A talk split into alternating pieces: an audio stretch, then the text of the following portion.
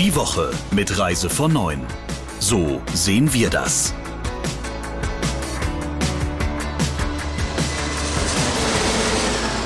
Herzlich willkommen zur neuen Folge vom Reise von Neuen Podcast. Ich bin Sebastian Rabe und freue mich sehr, dass heute auch wieder mit dabei sind Britta Linke und Thomas Hartung, beide aus der Geschäftsführung von Reise von Neuen. Hi, ihr beiden. Hallo. Hallo, Sebastian. Schöne neue Folge. Erstmal die letzte vor der Sommerpause, so viel verrate ich schon mal. Aber jetzt hören wir uns erstmal an, um was für Themen es in dieser Folge geht. Ja, endlich, der Neustart ist da. Darum geht es natürlich. Und einmal mehr um die TUI und den Vertrieb. Dann gibt es ein interessantes Urteil, da muss ein Veranstalter den Reisepreis zweimal erstatten. Dann haben wir natürlich wie immer ein Kuriosum, das hat die Britta. Und wir wagen einen Ausblick, wie immer. Das wird eine spannende Folge. Als ich mir vorhin die Themen durchgelesen habe beim Thema Neustart, habe ich gedacht, hm, was meinen die jetzt? Äh, PC neu gestartet? Nee, nee, aber es geht um die Reisebranche. Das stimmt. Den PC, den müssen wir auch ab und zu mal neu starten. äh, der hängt mal manchmal. Äh, nein, es geht tatsächlich um den Neustart oder Restart oder wie auch immer man das Ganze nennen will. Auf jeden Fall stimmt es also. Die Leute wollen raus. Wir hören das hier schon eine ganze Weile von den Reiseveranstaltern. Und äh, ja, sind aber doch äh, von Hause aus als Journalisten auch immer ein bisschen skeptisch, was uns da so alles erzählt wird. Und jetzt haben wir es aber mehr oder weniger schwarz auf weiß, denn gestern hat Travel Data Analytics äh, die Zahlen für den Mai äh, aus dem Vertrieb bekannt gegeben. Und ja, da sind übrigens nicht nur die stationären Reisebüros erfasst, sondern auch die Online-Portale, die großen. Und wenn man sich das anguckt, im Mai, im Mai hat sich sozusagen das Buchungsvolumen gegenüber 2020, muss man allerdings sagen, verfünffacht. Also da geht was. Aber da fehlt aber auch noch was. Nämlich, wenn man das kumuliert, dann fehlen da noch 75 Prozent gegenüber 2019, wenn man nämlich mal zurückguckt, als es noch kein Corona gab. Aber wir wollen ja nicht ständig die Miesepeter spielen. Das Glas ist noch nicht halb voll, aber immerhin, es füllt sich langsam. Eitel Sonnenschein haben aber leider trotzdem nicht überall. Zumindest gibt's da ein paar dunkle Wolken, Britta. Was könnte es anders sein als Corona? Und zwar die Delta-Variante. Das RKI hat am Mittwoch mitgeteilt, dass sich der Anteil der Delta-Variante auf rund 15 Prozent verdoppelt hat. Zwar ist die Inzidenz sehr niedrig, aber die Experten gehen davon aus, dass sich der Delta-Anteil bis August in der EU bis auf 90 Prozent ausweiten könnte. So, wir haben in Großbritannien ja den Fall, dass es seit dem 23. Mai vom RKI als Virusvariantengebiet eingeschätzt wird. Jetzt muss man sich überlegen, was heißt denn das? Das dauert aber nur so lange, diese Einschätzung, bis im Inland die Variante ebenfalls vorherrscht. Das konnte man ganz gut bei der Alpha-Variante beobachten. Irgendwann war die Alpha-Variante die verbreiteste Variante in Deutschland. Also konnte man Großbritannien dann von der Virusvariantenliste streichen. Und das wird sich wahrscheinlich mit dieser Delta-Variante ähnlich abspielen im Sommer. Da werden einige Länder auf diese, auf diese Liste kommen mit den Virusvarianten und dann ist es irgendwann in Deutschland ebenso und dann streicht man die einfach wieder von dieser Liste. Aber es heißt auch auf der anderen Seite, dass es durchaus Länder gibt, die da sehr, sehr ähm, eigen reagieren. Zum Beispiel haben wir jetzt Israel. Eigentlich sollten Touristen im Juni wieder in Israel einreisen können. Jetzt hat man aber die Reißleine gezogen und die Einreise von Touristen auch wenn sie zweimal geimpft sind, verboten. Das heißt, der nächste Termin, wann das wieder möglich ist, ist der 1. August. Also man sieht, das hat sich alles sehr schön angelassen im Sommer und jetzt ziehen da so die ersten dunklen Gewitterwolken auf und ich bin mal gespannt, wie sich das jetzt über den Sommer wirklich konkret entwickelt mit den Urlaubsreisen. Ja, ich habe da noch eine, eine ganz kleine, klitzekleine Anmerkung dazu, denn äh, ich tue mir irgendwie mit diesen Delta und Alpha und Beta und so weiter schwer. Für mich ist das immer noch die indische Variante, das ist viel einfacher und die Alpha, das war die britische. Aber wir wissen natürlich, dass die Länder das überhaupt nicht gerne hören. Ähm, als wir die südafrikanische hatten, da hatten sich die Südafrikaner beschwert, äh, das würde auf sie zurückfallen und das wäre ja gar nicht von ihnen. Also von daher, wir akzeptieren das einfach mal, dass es so ist mit diesen Alpha, Beta, Gamma, aber verständlich, äh, verständlich finde ich es ehrlich gesagt nicht gerade.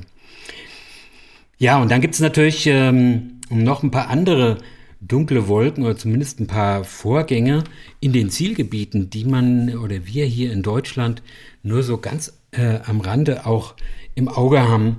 Zum Beispiel in Griechenland, was ja doch ein sehr wichtiges Reiseziel ist, da gibt es die Muzenidis-Gruppe. Das ist ein sehr großer, inhabergeführter Reiseveranstalter, nicht nur Reiseveranstalter, sondern die haben auch Hotels, also eine Touristikgruppe und die haben auch eine eigene Airline. Und ähm, jetzt kam wohl raus, dass diese Gruppe letzte Woche Insolvenz angemeldet hat. Die hatten es auch mal in Deutschland versucht, hier Fuß zu fassen, aber ohne großen Erfolg. Hauptsächlich haben die zwar Gäste aus Russland und aus der Ukraine, aber trotzdem muss man sagen, die Auswirkungen von so einer Pleite, äh, die sind noch nicht so ganz absehbar. Und in der Türkei, da bahnt sich auch ein bisschen was an. Da geht es nämlich zum Beispiel um Onur Air. Ähm, der ein oder andere wird die noch kennen. Die sind auch früher mal ganz oft nach Deutschland geflogen oder von Deutschland in die Türkei. Und äh, ja, da hat Fraport die Maschinen von denen jetzt gerade mal fänden lassen.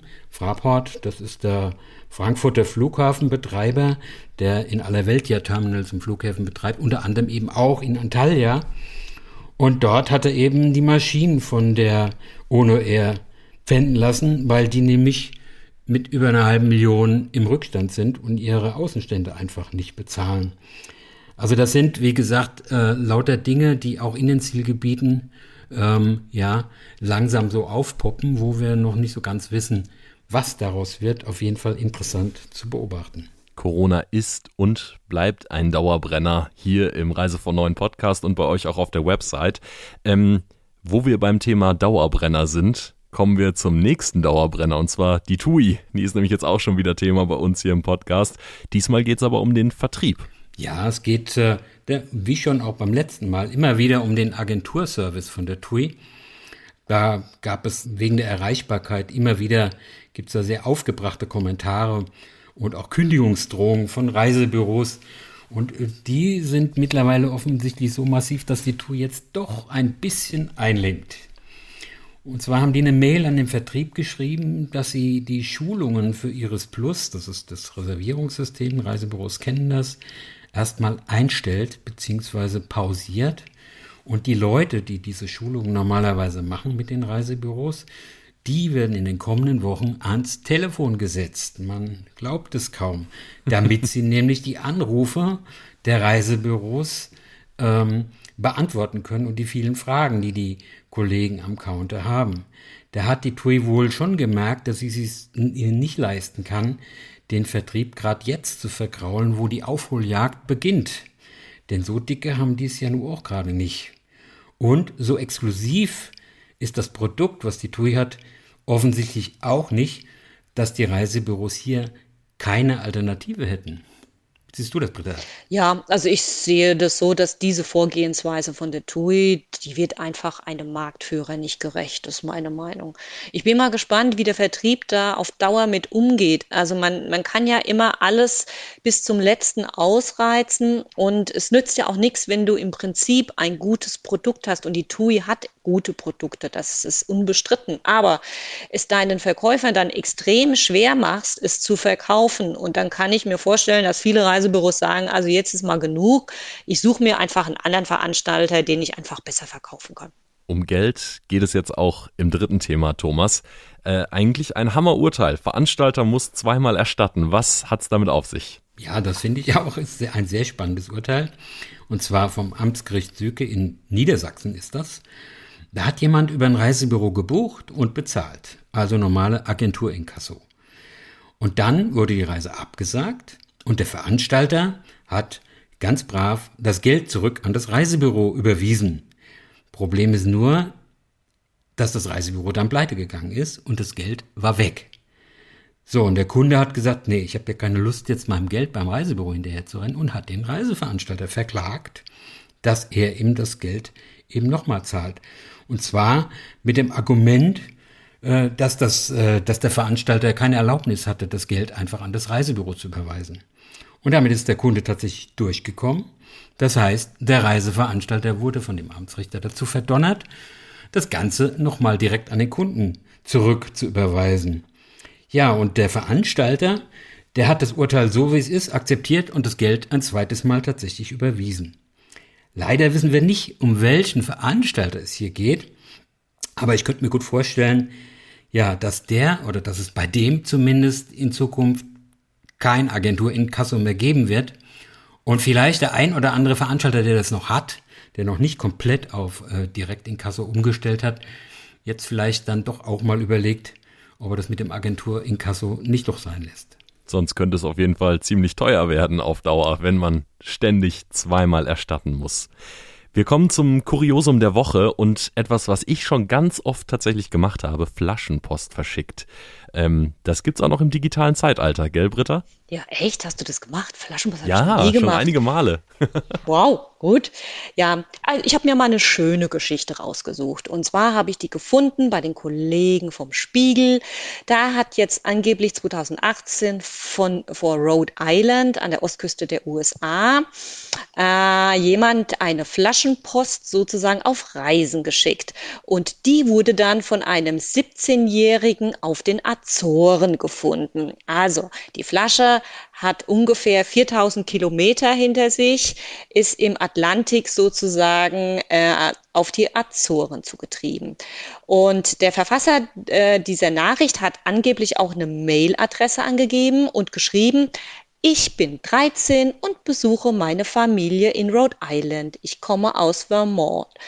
Der, die Finder haben dann versucht, natürlich Kontakt aufzunehmen, aber leider bisher ohne Erfolg. Und ich finde, das ist doch einfach eine schöne Geschichte. Und die Nachrichtenübermittlung funktioniert halt auch immer noch analog, auch wenn es einfach ein paar Jahre dauert. Funktioniert. Also meine Flaschenpost ist, glaube ich, auch vor so zehn Jahren, die letzte, die ich verschickt habe, losgegangen. Auf dem Rhein damals in Köln habe ich die losgeschickt. Bislang hat sich auch niemand gemeldet. Also vielleicht kommt sie irgendwann mal noch an, man weiß es nicht. Man weiß es nicht, vielleicht, vielleicht hast in du Glück. Island. Schön wäre es auf jeden Fall, wenn sich da mal jemand zurückmeldet. Also wenn Sie oder du vielleicht die Flaschenpost jemals bekommen haben, ich freue mich auf die Antwort.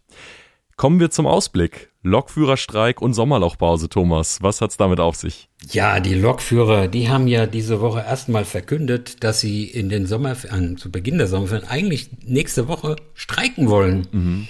Und äh, der Herr Wieselski hat das großspurig angekündigt, aber offensichtlich haben sie doch kalte Füße gekriegt. Und das ist gut so.